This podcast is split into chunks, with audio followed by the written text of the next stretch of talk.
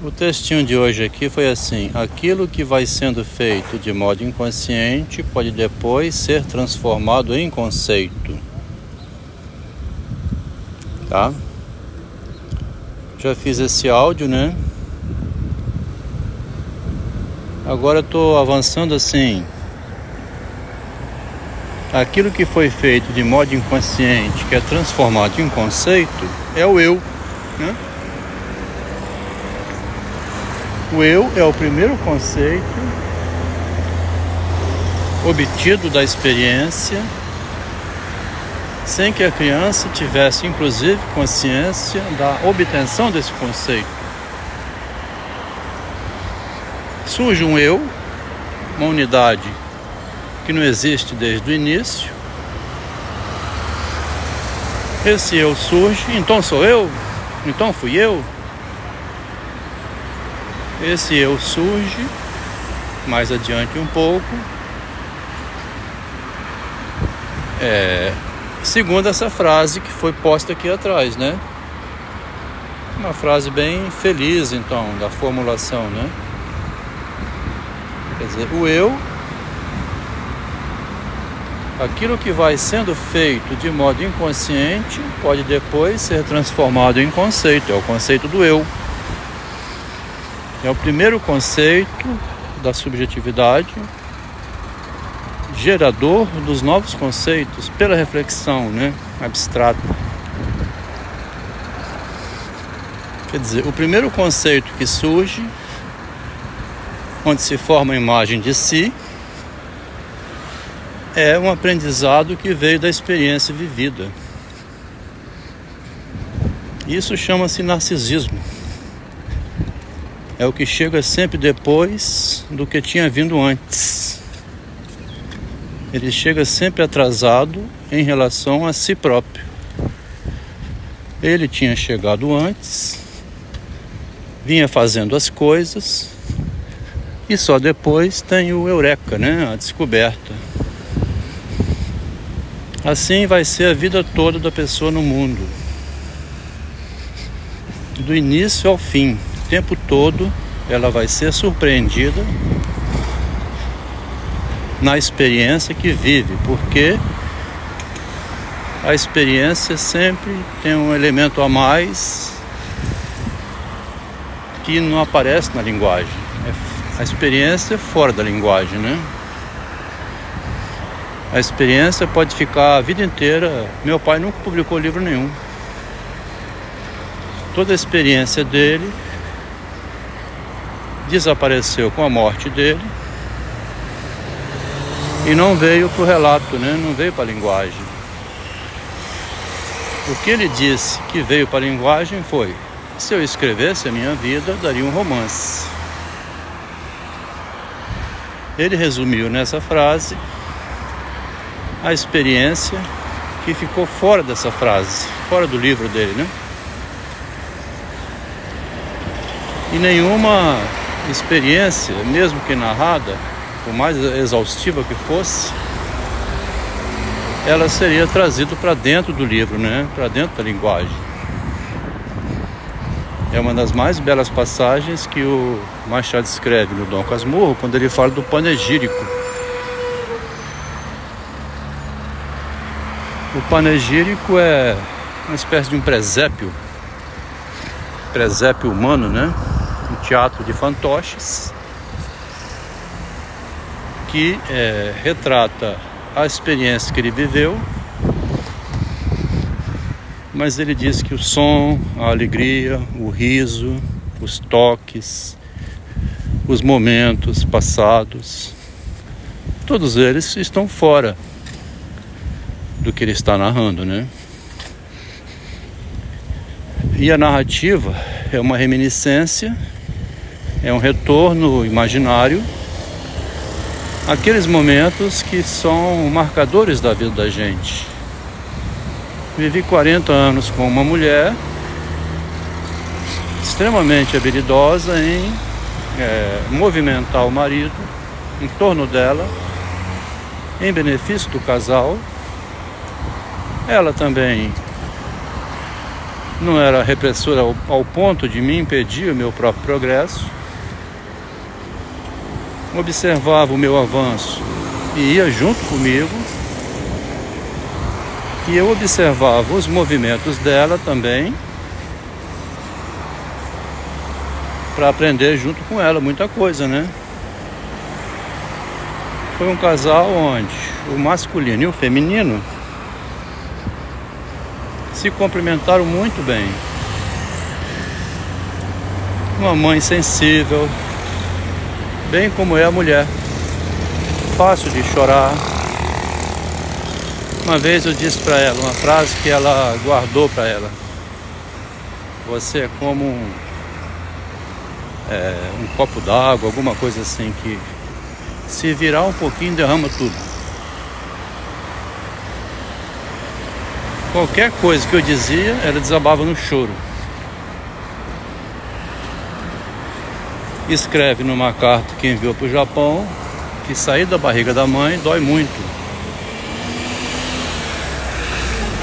Essas frases que ela escreve são formas dela dizer que com este homem aqui que ela enfrentou o mundo, ela estava saindo da barriga da mãe. A mãe tentou impedir os namoros dela os rapazes, tinha sempre um julgamento. Aí um dia ela disse: Parece que eu calei a boca dela quando me juntei com um homem casado. Uma forma como ela fez a mãe desistir de intervir foi quando a mãe dela recebeu na casa dela as, o marido que ela estava conquistando junto com a é, primeira esposa. A minha primeira mulher conquistando grávida no momento assim de perder o marido, me pediu para que eu a levasse para visitar a amiga dela, amiga minha. Eu queria conhecer a mãe, a família dessa sua amiga do trabalho. Eu levei ela para visitar então a estagiária de engenharia. Quer dizer, a mãe viu a filha se envolvendo com um homem casado diante da própria mulher dele. É preciso sair da barriga da mãe. Em conversa recente aqui com aquela minha primeira mulher, ela disse que teve um dia que você foi com nós duas para o cinema. Chamei uma e a outra, né? Uma era minha esposa, a outra era minha amiga, colega de trabalho. A minha confusão em termos de sentimento era tanta que é, gerou esse conflito.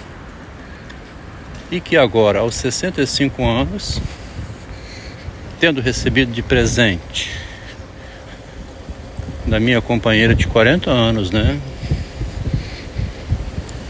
A separação para que eu pudesse daqui para frente refletir a minha vida passada, aonde eu não posso mais voltar,